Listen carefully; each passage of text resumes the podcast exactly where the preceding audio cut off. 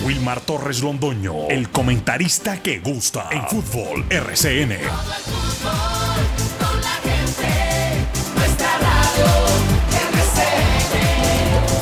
Fútbol RCN.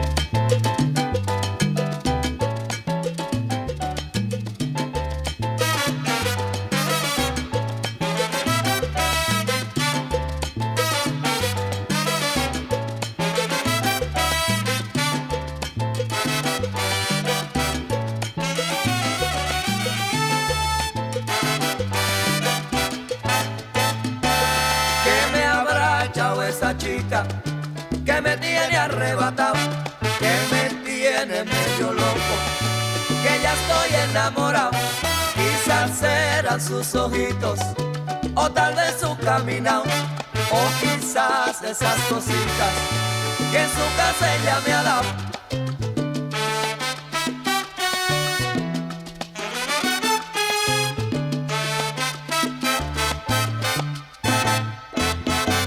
Que tú me tienes temblando de noche y de día.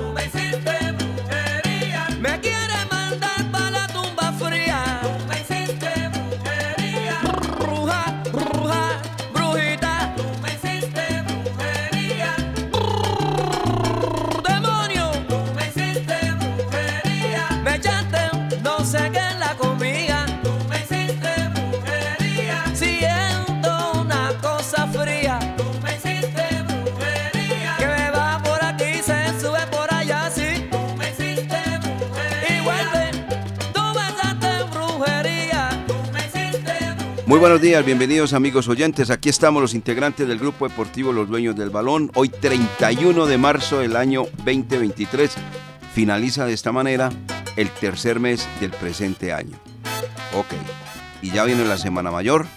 Hoy comienza eh, mucha gente a viajar en los diferentes sitios y como se toman muchos por ellos turísticos en la llamada Parranda Santa, no la Semana Santa, entonces se van a viajar, aunque pues la situación aérea del país tampoco está nada beneficiosa, con muchos contratiempos, muchos inconvenientes, y esperando el gobierno de este país, que tiene inconvenientes, que tiene más problemas que el Nevado del Ruiz, eh, pueda solucionar el tema de tanto viajero que quiere disfrutar, porque así lo hacen, de la Semana Mayor.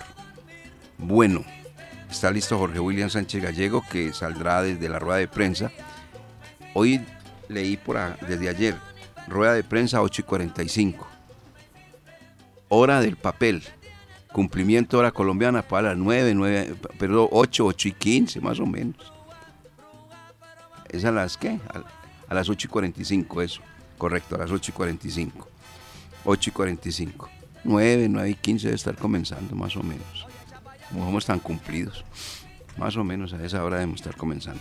Bueno. Bien, por allí veo a don Carlos Emilio Aguirre colocando la música hoy del viernes. Acá listo también Lucas Salomón Osorio con los titulares.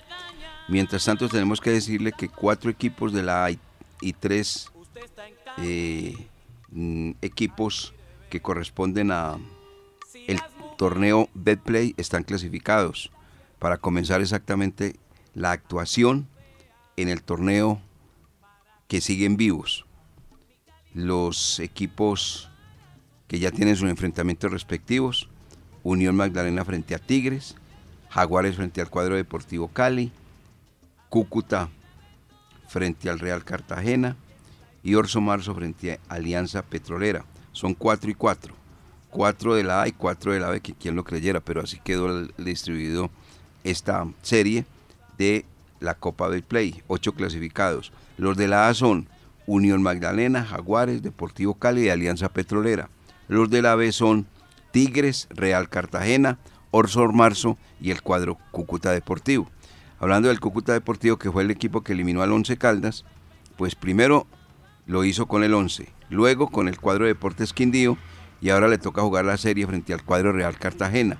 O sea que si el 11 Caldas hubiese clasificado, le había tocado jugar, pues obviamente frente a Quindío y había que obviamente jugar luego frente al Real Cartagena, pero el 11 en el primer envión se despidió de la Copa del Play. Estos son los equipos pues, clasificados. 4 y 4, Unión Magdalena, Jaguares, Cali, Alianza, de la A, de la B, Tigres, Real Cartagena, Orso Marzo y el cuadro Cúcuta Deportivo.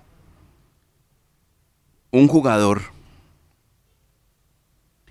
del equipo de Envigado acaba de ser vendido al Bragantino, fútbol de Brasil. Eh, Mosquera. Este muchacho se va. Es uno de los delanteros que tenía activo el cuadro naranja, que estaba inclusive listo para jugar frente al cuadro Once Caldas, pero ese jugador ya abandona el equipo de Envigado. Envigado vende y vende y vende y vende y vende. Y entonces este jugador se va exactamente a ser parte del Bragantino, equipo que pertenece al fútbol de Brasil. Bien vendido, con unos buenos dividendos económicos para el equipo de Envigado, que es una institución que definitivamente le entrega muchos dividendos económicos a el cuadro naranja y que sigue vendiendo y es la cantera inagotable del fútbol de este país. Vamos a escuchar los titulares en la voz del señor Lucas Salomón Osorio y más tarde, más adelante estará Jorge William Sánchez Gallego hablándonos de algunos pormenores de lo que sucede en, con el Once Caldas y la anunciada rueda de prensa. Así que vamos a titulares, don eh, Carlos Emilio.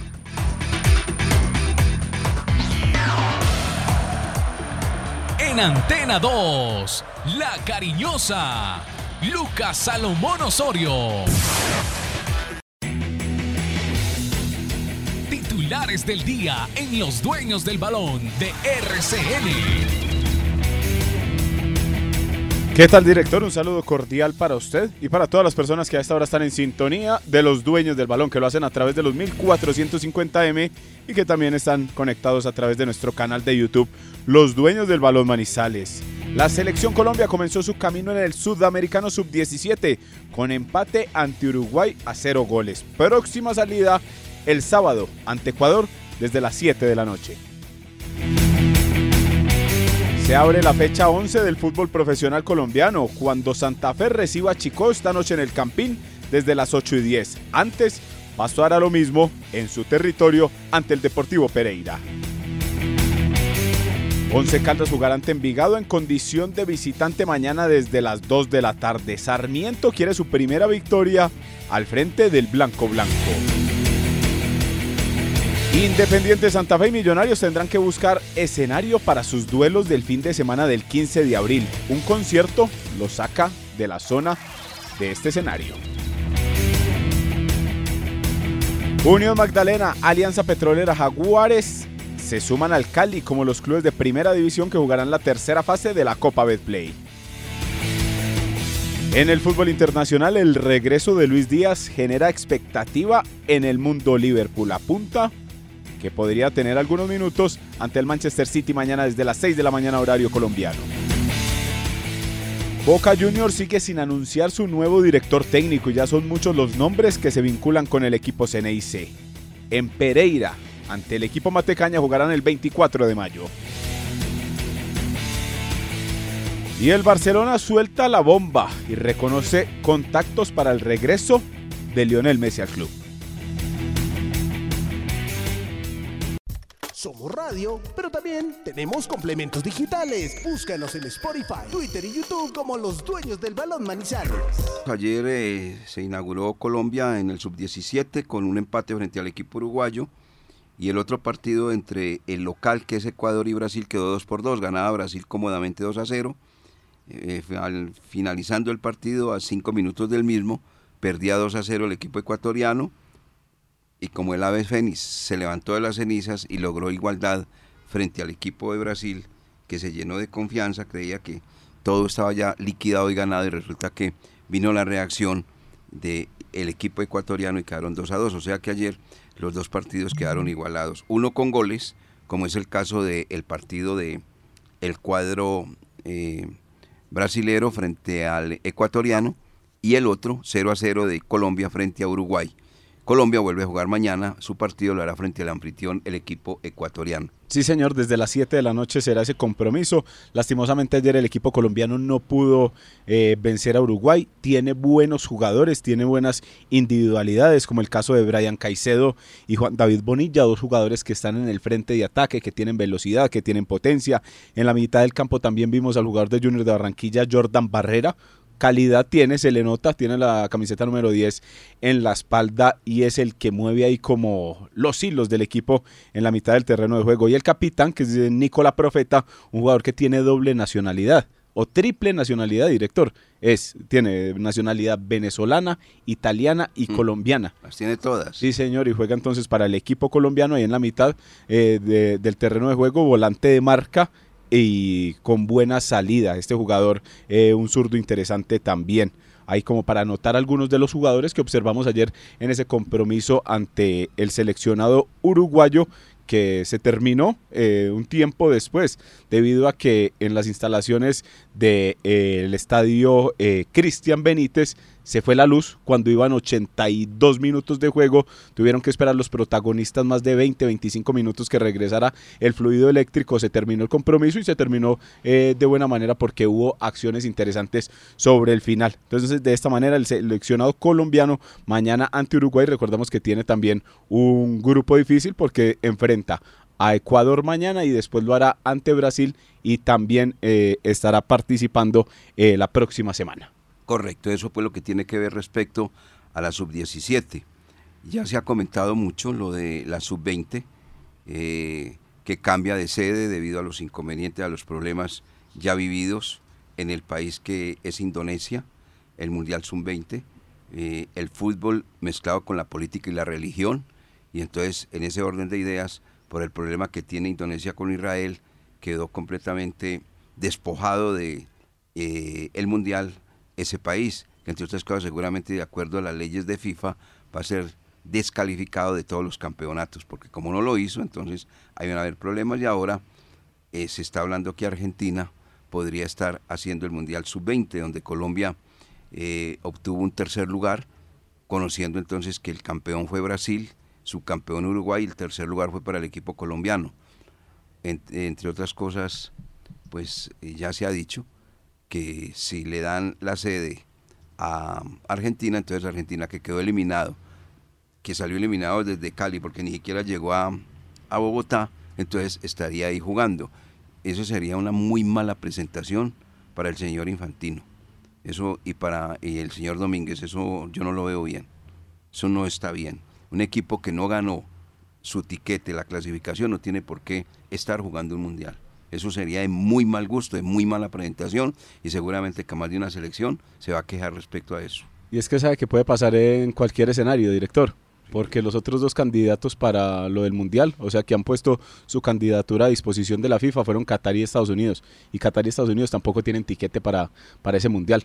Entonces lo que haría es, el que se gane esa candidatura, de inmediato va a ir al Mundial, sea Argentina, sea Estados Unidos o sea Qatar. No, pero eso, eso muy mala presentación eso. Sí, deja un mal sabor de boca. Más favor, Doca, no, es como el alumno que le regalan el, que le El, regalan el, el cartón. año, sí, que le regalan el año. Perdió el año y le dan el título. Le dan el cartón, no, pésimo. Y eso pasará, como usted lo mencionaba, con Argentina y si no es en Argentina, como están ya proyectando entonces también la Copa Mundo del 2026, entonces para mirar a ver qué cómo están las instalaciones, entonces Estados Unidos también entonces llevaría el cupo porque no clasificó, o Qatar que dejó eh, muy buena sensación después del Mundial de Mayores y que tiene la infraestructura para hacerlo. Pero entonces esos tres equipos cualquiera va a estar entonces clasificado a- al Mundial pese a no hacer la tarea. Pese a no hacer la tarea. El fútbol colombiano comienza hoy con dos partidos, uno tem- muy temprano, no, ya cerrando la tarde y otro en las horas de la noche. ¿Esos partidos cuáles son, don Lucas Salomón Osorio? 6 de la tarde para el compromiso entre Deportivo Pasto y Deportivo Pereira Ajá. en la cancha del Estadio Libertad. A las 6 de la tarde juegan estos dos eh, equipos. Mientras que cierran la jornada del viernes, Independiente de Santa Fe recibiendo al líder del campeonato, Boyacá Chico. 8 y 10 para, esto, para este compromiso. Ahí se realizarán entonces los dos primeros eh, partidos de la fecha 11 y ya mañana se jugará el de Envigado 11 Caldas que abre la jornada sabatina desde las 2 de la tarde. Medellín Tolima 4 y 10 Equidad Nacional a las 6 y 20 y la jornada del día sábado la cierran Bucaramanga y Millonarios a las 8 y 30. Correcto, muy bien. Eso es lo que tiene que ver entonces en torno a el fútbol colombiano y mañana el equipo Once Caldas que prepara su compromiso frente al conjunto de Envigado, un cuadro que eh, ha venido de más a menos porque en los últimos resultados no han sido los más interesantes para ellos, acaban de quedar eliminados de la Copa del Play y en la liga pues comenzaron muy bien pero han ido bajando, han ido declinando su rendimiento la gente de Alberto Suárez, el siempre controvertido técnico, el hombre que desde la raya tiene unos gestos que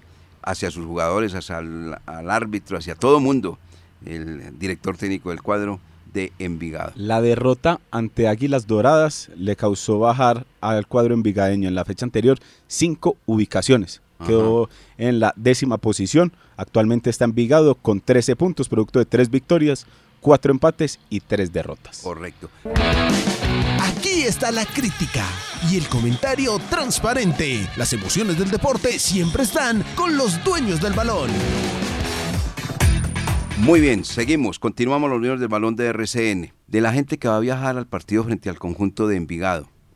He escuchado que aparece como lateral izquierdo Alejandro Artunduaga no ha sido concentrado, ese jugador ni siquiera va a la ciudad de Medellín o a Envigado, no va. Alejandro Artunduaga. Estas son las novedades del Once Caldas respecto al partido que se jugará frente al cuadro de Envigado. Ya ayer lo advertíamos, lo adelantamos. Eder Chaus no va. No va Alejandro Artunduaga. No va Leonardo Pico. No va Ezequiel Gallardo. No va Alejandro García. Eso no van al partido frente al cuadro de Envigado. ¿Quiénes van? Va Gerardo Ortiz, el paraguayo, Davinson Mateus, el portero suplente, Leider Morán, que fue llamado a última hora.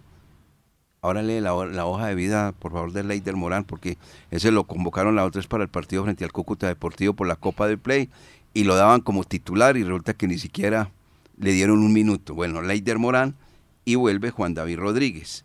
Eso es lo que tengo acá eh, respecto al tema del cuadro Once Caldas y por supuesto la vinculación del peladito, ojalá lo pongan desde el vamos a John Araujo. Qué bueno ver a Araujo otra vez jugando, esta vez frente a los otros pelados. Él es el pelado del Once Caldas, que juegue frente a esos pelados. Leider Morán, la hoja de vida, si es tan amable eh, don Lucas Salomón Osorio, pero estas son las novedades entonces que tiene el cuadro Once Caldas. Claro que Leonardo Pico últimamente fue borrado. Sí, Pico estaba borrado. Sí, uno, dos, tres, cuatro. Aquí están, vean los que reemplazan a Ortiz, a Mateos, a Morán y a Rodríguez. Eh, no, los que van por, eh, a ver, sí, ¿quiénes reemplaza a Chaus, Ortiz? Eh, el señor Ezequiel Gallardo no está, Alejandro García no está, de los convocados anteriormente, estos, jugadores no aparecen, que tuvieron el partido frente al cuadro deportivo, pero ya tiene la hoja de vida de sí, Morán. Sí, pero antes de eso vea un detalle, director. Señor. El caso de Artunduaga definitivamente no resulta convencer al técnico. La vez pasada en el último entrenamiento, en el último entrenamiento que pudimos observar, no hizo parte ni del equipo A ni del equipo B.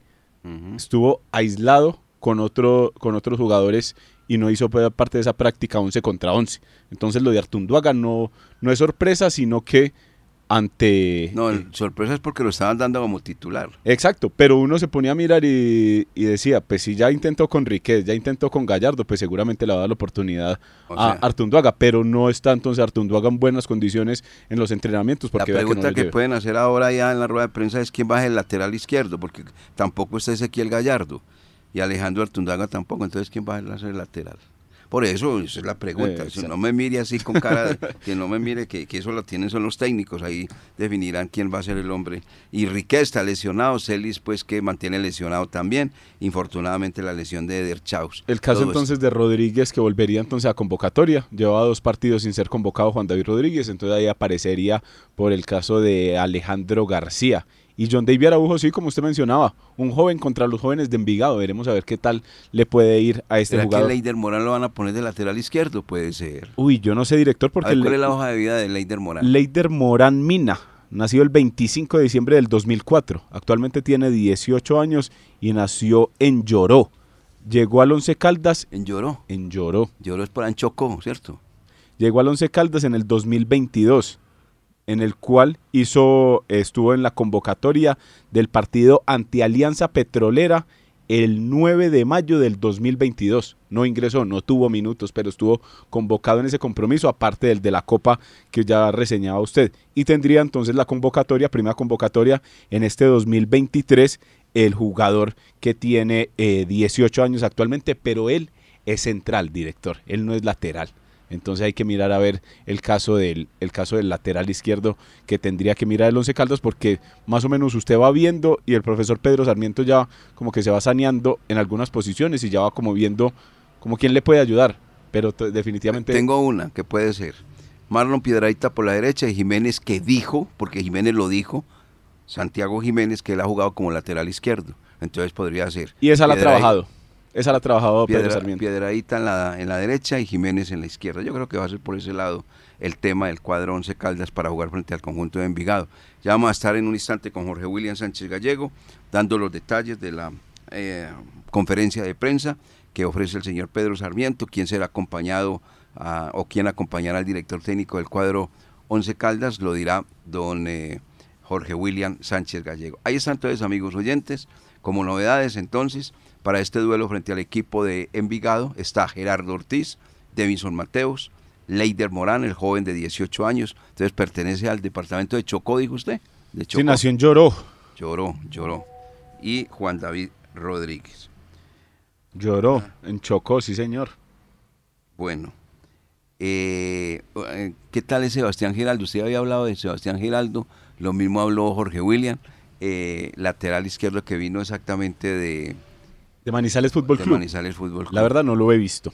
Yo lo he visto en los entrenamientos y en los entrenamientos es una cosa totalmente diferente a la competencia. Pero que le ha ido bien, que es un muchacho que, que marca, no es que marque la diferencia tampoco, pero, pero sí es más que pues Gallardo que ha demostrado que no es, Arturo Vaga no es de la confianza del técnico, entonces ¿qué pasará? Fabio Sebastián Giraldo Delgado, este jugador que llegó en compañía de José Luis Quiñones de Manizales Fútbol Club. Es lateral izquierdo y lo hemos visto en los entrenamientos. Tiene buena salida, pero como eh, la mayoría de jugadores colombianos, director, tiene más salida que defensa.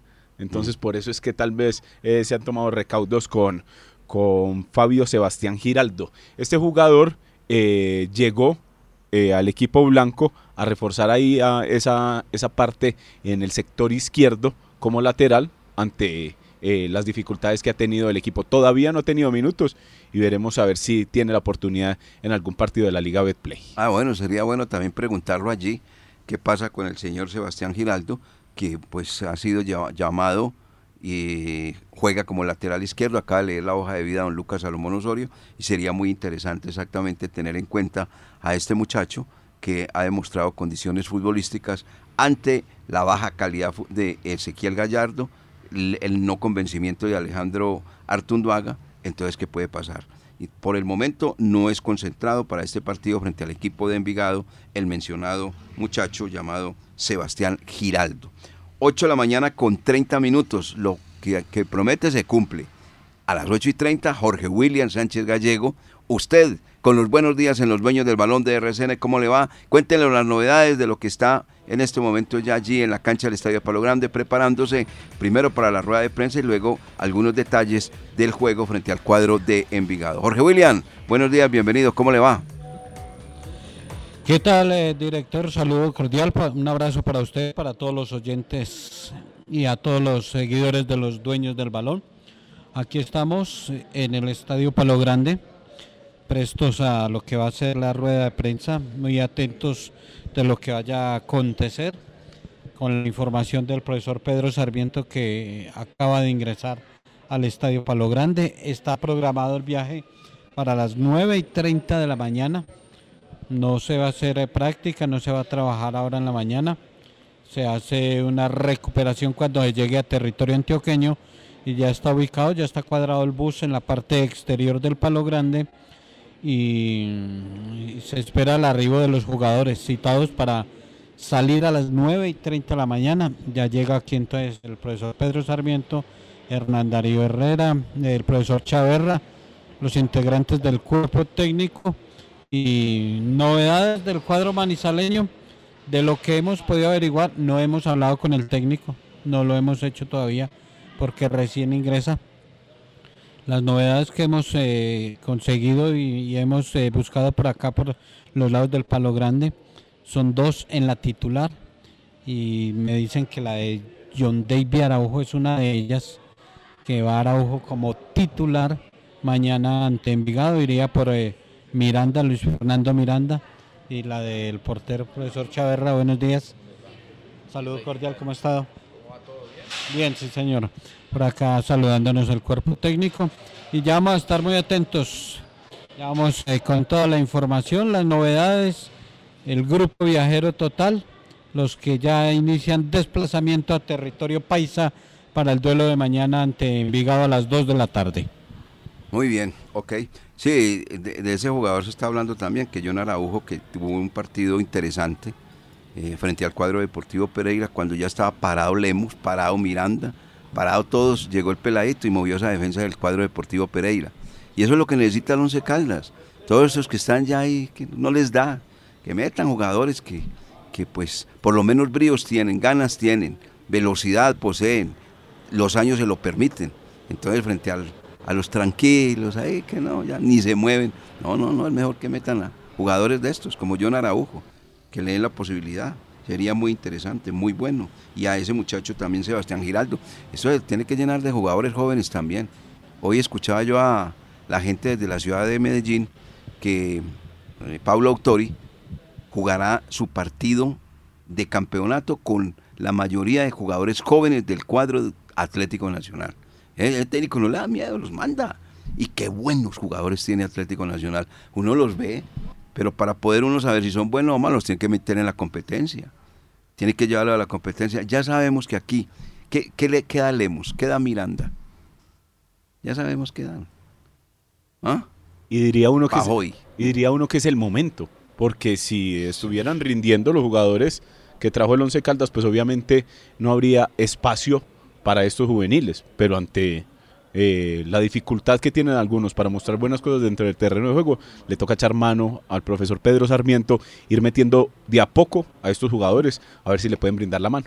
Exactamente, exactamente. A ver si le dan una manito al equipo Once Caldas respecto a esa situación. Y este John Araujo es uno de los muchachos que puede mostrar el cuadro Once Caldas desequilibrante, rápido, atrevido, encarador. Tiene una cantidad de cosas.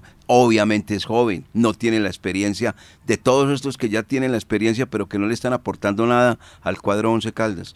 Es mejor el joven, ahí no hay nada que hacer.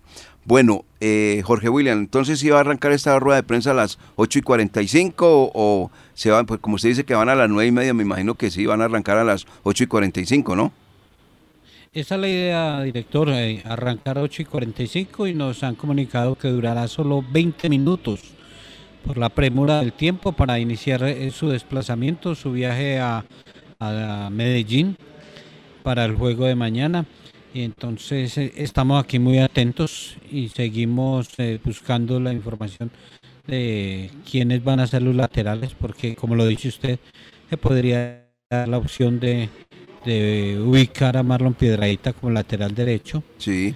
Y, y- y Me imagino, a- ¿no? Me imagino yo, Jorge William, ante- no llevar a, a Gallardo, a no estar el jugador eh, Alejandro Artunduaga, entonces pues debe ser ese. Jiménez le dijo a usted inclusive, porque yo recuerdo que usted estaba hablando con Jiménez, que él jugaba como lateral izquierdo. Sí, sí, entonces eh, Jiménez, eh, que se va a jugar un partido eh, especial para él ante Envigado, en, en su plaza, con su gente, sus amigos, su familia. Y ojalá le vaya muy bien y, y podría ser esa opción como lateral izquierdo y Marlon entonces eh, estar como lateral derecho. Pero por ahora lo de el portero paraguayo Ortiz y lo de Araujo, eh, lo que me confirma que, que son ya las dos novedades listas. Las otras hay que mirar en la parte defensiva los laterales porque el resto yo no veo más modificaciones. No, No, veo más. Sí, sí. Ante la lesión de Riquet, entonces eh, convocan a Ledger Morán, que es eh, jugador, eh, que es jugador central, que ya leyó acá la hoja de vida a don Lucas Salomón Osorio. Eh, vamos a estar entonces pendientes porque va a ser la rueda de prensa muy rápida. Jorge William, ¿quién va a acompañar a- al señor eh, Pedro Sarmiento en la rueda de prensa? Como que nos fue el sonido o qué? Sí, al parecer. Ah, bueno. Se fue el sonido. Bueno, entonces vamos a ver a quién es el hombre que acompañará al señor Pedro Sarmiento en esta conferencia de prensa rápido que se va a cumplir porque va a durar solamente 20 minutos. Si es 20 minutos, está terminando a las 9 y 5 minutos. Se arrancan pues a las 8 y 45. Pues piensa uno, ¿no? Que puede ser a esa hora. Bueno. Ah, que, 20 minutos. Y aquí está la, la Cristian eh, Ruden, el jefe de prensa, está hablando de 20 minutos solamente, porque el equipo viaja directo a la ciudad de Medellín para el juego mañana a las 2 de la tarde frente al cuadro de Envigado, de Envigado, uno de los jugadores ya vendidos. Ahorita leemos la hoja de vida de este muchacho Mosquera, si es tan amable, eh, don Lucas Salomón Osoria, el que se va para el Bragantino, jugador jovencito, que se va exactamente a jugar al fútbol de Brasil. Eh, Jorge William, ¿quién estará en la rueda de prensa con el profesor Sarmiento? me dicen que todavía no se tiene definido no se conoce si algún jugador alcanza a llegar para estar en la rueda de prensa o puede estar el profesor Bernardo Herrera. Ah, bueno, los dos. Bueno, perfecto. Vamos a estos mensajes para que podamos tener libertad respecto a esa conferencia de prensa. Mundialistas, profesionales. Ellos son los dueños del balón, sello exitoso de la información deportiva. Aquí está la hoja de vida de ese jugador que acaba de ser vendido al equipo de Bragantino eh, de parte del conjunto de Envigado. Jovencito él, pero juega muy bien al fútbol. Henry Mosquera, porque hay una cantidad de Mosquera en ese equipo de Envigado, así es, Lucas, ¿no? Sí, imagínese que cuentan con Henry Mosquera o contaban, que es el jugador que, al cual usted hace referencia. También con Heiler Mosquera. Ese se queda. Ese se queda. Y también tienen a otro Mosquera en el, en el cuadro envigadeño que se llama Gilson Alejandro Mosquera. Ese también se queda. El eh, que se va es Henry Mosquera. Sí, señor, se va para el Red Bull Bragantino. Traspaso del atacante nacido en Chocó hace 21 años que viajó a Brasil para realizarse los exámenes médicos y de superarlo están para su firma para competir con este cuadro paulista. Entonces, Henry Mosquera deja entonces el equipo en Vigadeño luego de participar con este equipo en apenas dos temporadas, la del año anterior 2022 y esta donde llevaba nueve partidos y tres anotaciones. Con apenas 49 partidos de liga se va al fútbol del exterior. Entonces, sin duda alguna... Delantero activo. Sin duda alguna, el cuadro envigadeño se sigue eh, destacando por sus buenas negociaciones y por seguir sacando jugadores jóvenes al fútbol del exterior. Así es, exactamente. Se va entonces ese joven, eso siguen vendiendo y vendiendo. Por eso es que le dicen la cantera una cantera inagotable de jugadores jóvenes que tiene el cuadro eh, de Envigado, rival del conjunto manizaleño mañana, en la cancha que está en muy malas condiciones a propósito, la del Polideportivo Sur. No está buena. La lluvia le está castigando, le está pasando factura a varias canchas del país, no solo a esa, sino por ejemplo la de techo ya no se ve tan, ya no se ve como tan que pueda eh, fluir el balón tan rápidamente. Pero hablando de Envigado, director, no contará entonces con John Banguera, zaguero central.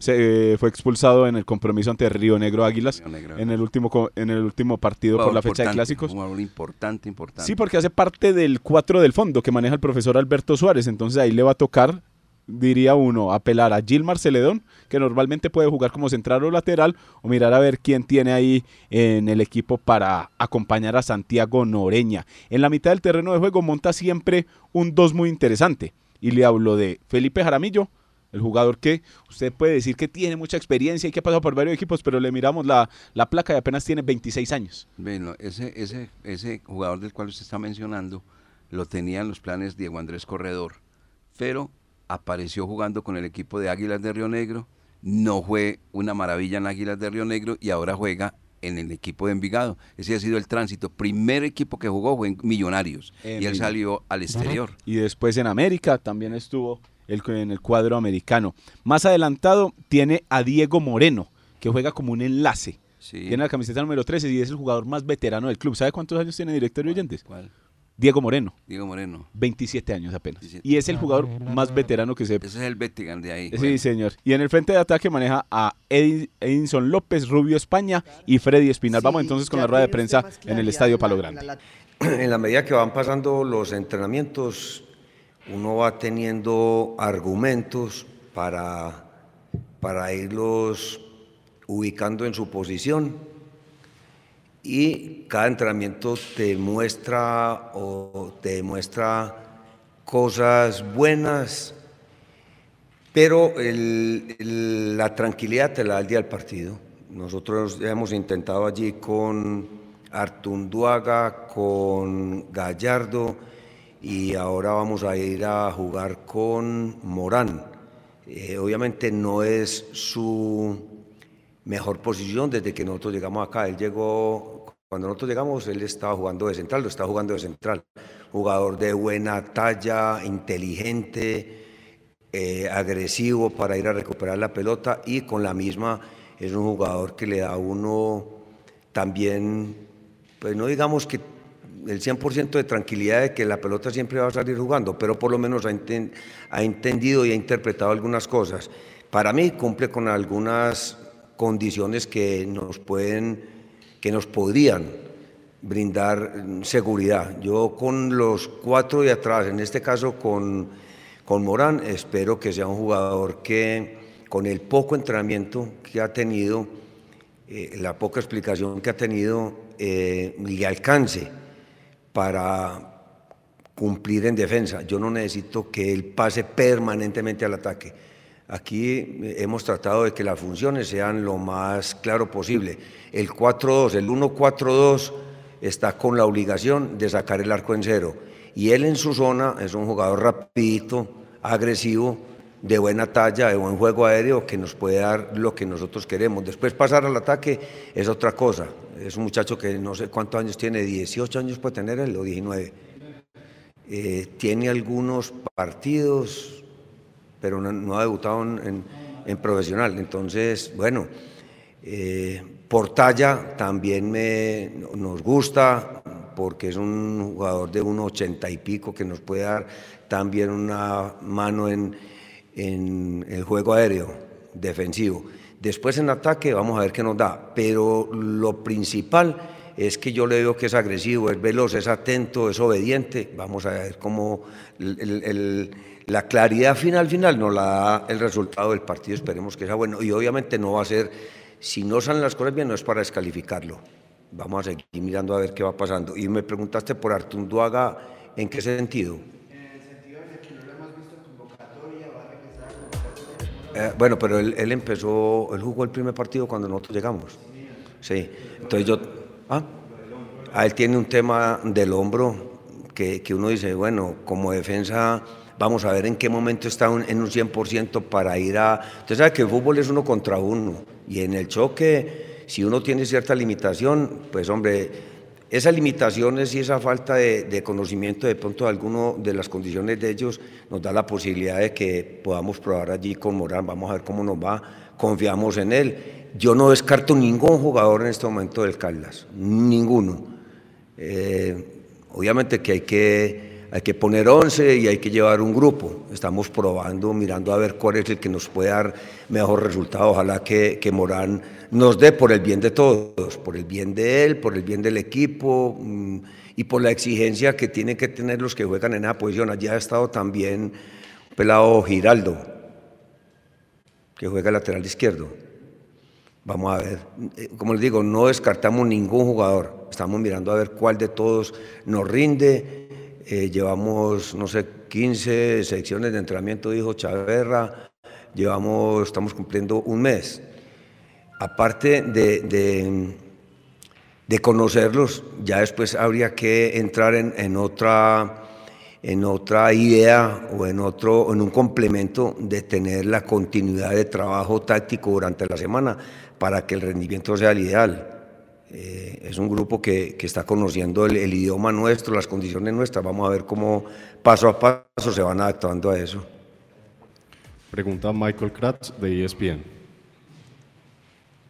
Profe, buenos días, buenos días para todos. Profe, eh, teniendo en cuenta el partido de, mañana, ¿qué han analizado de Envigado y cómo enfrentarlo? Oh, digamos, ¿qué modificaciones hacerle de todos los recorridos durante este mes y lo que ha visto usted cómo enfrentar a Envigado para traer los tres puntos. Muchas gracias. Bueno, si la idea es ir a, Envigado a conseguir los tres puntos, Estamos absolutamente convencidos de que los trabajos que hemos hecho en el transcurso de la semana, a, pesar de que puedan aparecer defensivos, es tener un bloque en defensa que sea bien coherente y que en ningún momento vamos a renunciar a atacar. Es decir, yo no puedo decir que a- no podemos decir que vamos a atacar eh, con cinco o seis eh, delanteros permanentemente, no. Vamos a hacer un, bloque, un equipo fuerte en, en defensa y en ningún momento vamos a renunciar, como les digo, a atacar. Vamos a jugar con Araujo por derecha, con Lemus por izquierda, Sherman Cárdenas, eh, Dairo Moreno y después uno de los dos volantes, uno de los dos marcadores de punta, eso no lo, el, el ataque nos los va a dar el orden en defensa. Cuando tengamos la pelota hay que pasar el ataque. ¿Cómo? Vamos a ver cómo nos los permite el rival. Yo de Envigado pues, sé que es un equipo joven, disciplinado, eh, con un técnico de carácter y temperamento que, que los hace cumplir eh, a su estilo, a su manera, un, eh, entregarse al máximo durante los 90 minutos. Entonces, a partir de allí no, no, no opino nada más porque es que yo no lo conozco trabajando. Yo conozco el carácter y el temperamento del técnico y veo un equipo en los videos que es, es mm, disciplinado. Vamos a ver si nosotros somos más disciplinados, si en los duelos somos capaces de ganar, si en las sociedades para recuperar el balón y para jugar somos importantes. Y por encima de cualquier cosa, que el equipo nuestro no se equivoque. Yo le he dicho a los jugadores, no sé si de pronto por ahí a ustedes les, eh, pues, les he puesto el ejemplo. En el tenis uno gana porque le pega bien o porque el rival se equivoca. Ahora en el partido contra Pereira nos equivocamos y nos costó 85 minutos igualar el marcador. Entonces en el fútbol es el que menos se equivoque, para mí, para mi opinión. Entonces, ¿qué tengo que hacer yo? Hombre, que el equipo se pare bien, que esté permanentemente bien armado, que sea coherente entre jugador y jugador, entre línea y línea. Armar un verdadero equipo, que todos sepan qué es lo que tiene que hacer cada uno de sus compañeros. Aquí hay una línea de cuatro. Este man tiene que saber qué hacen estos tres. Este tiene que saber qué hacen estos tres. Este qué hacen estos tres. Este qué hacen estos tres. No jugar por jugar, salir a la cancha y que no vayan sociedades. No, eso lleva tiempo. Desafortunadamente hay que correr. Vamos a ver cómo, cómo le ganamos al tiempo a través de, obviamente, que cuando se gana, cuando los resultados son buenos, hay más tranquilidad en todos los aspectos. Se logra credibilidad en los jugadores.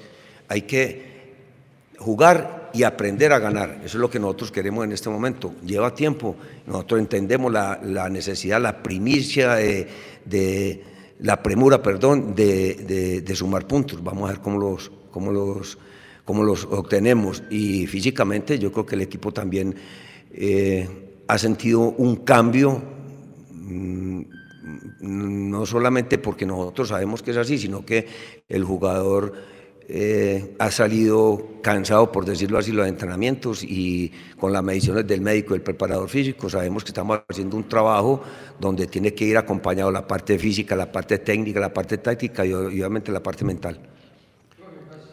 Pregunta Jorge William Sánchez de los dueños del balón. Profe, saludo cordial, buenos días. En esa búsqueda de, de la línea titular, de una nómina titular que, de la que usted nos habla, eh, ¿qué posiciones todavía lo tienen eh, pensando, en duda?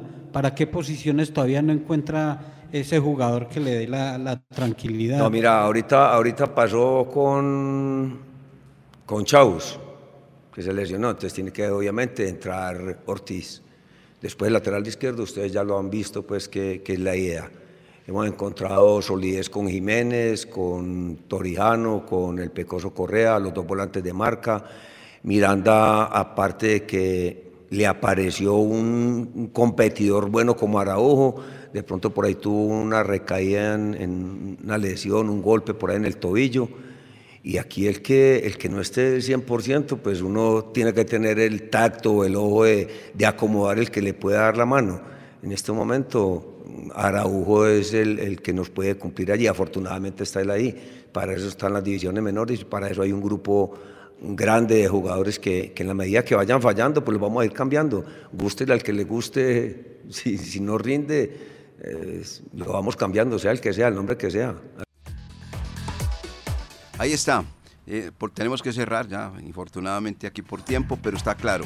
Va entonces de lateral izquierdo el jugador Leiter Morán, 18 años, nacido en el Chocó, hace su debut como profesional, lo coloca ahí improvisado. Pero le Oiga, me lo, pregunto- me lo reseñaba usted al principio del programa y lo miraba yo como Leiter Morán por izquierda. Ah, bueno, y ahí está, lateral izquierdo. Pensé yo que iba a, cambiar. Yo también no. pensé que iban a mandar a Jiménez por izquierda y a Marlon. Y confirma y ante el problemita que tuvo, para hablar eh, muy popularmente, dio papaya Miranda, entonces va de titular el jugador John Araujo.